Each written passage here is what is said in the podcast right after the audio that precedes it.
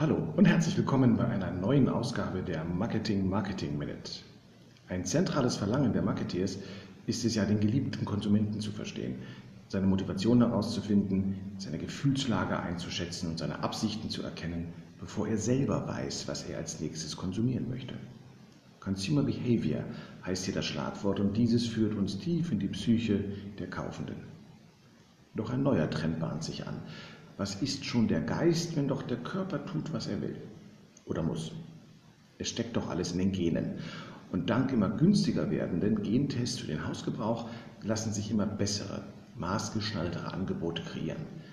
Nicht nur Diäten oder Medikamente, nein, auch Reisen gibt es jetzt passend zu unserem Erbgut.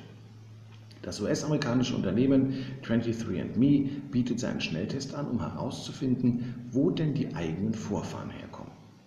Nach einer Wartezeit von vier bis fünf Wochen bekommt man die Resultate zusammen mit den passenden Angeboten von Airbnb für Reisen und Unterkünfte in den Ländern seiner Vorfahren.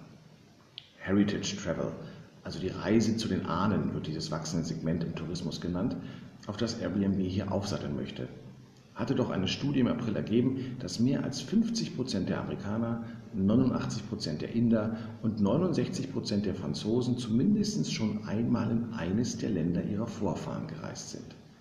Airbnb hat zudem angekündigt, eigene Webbereiche in Kooperation mit 23andMe aufzusetzen.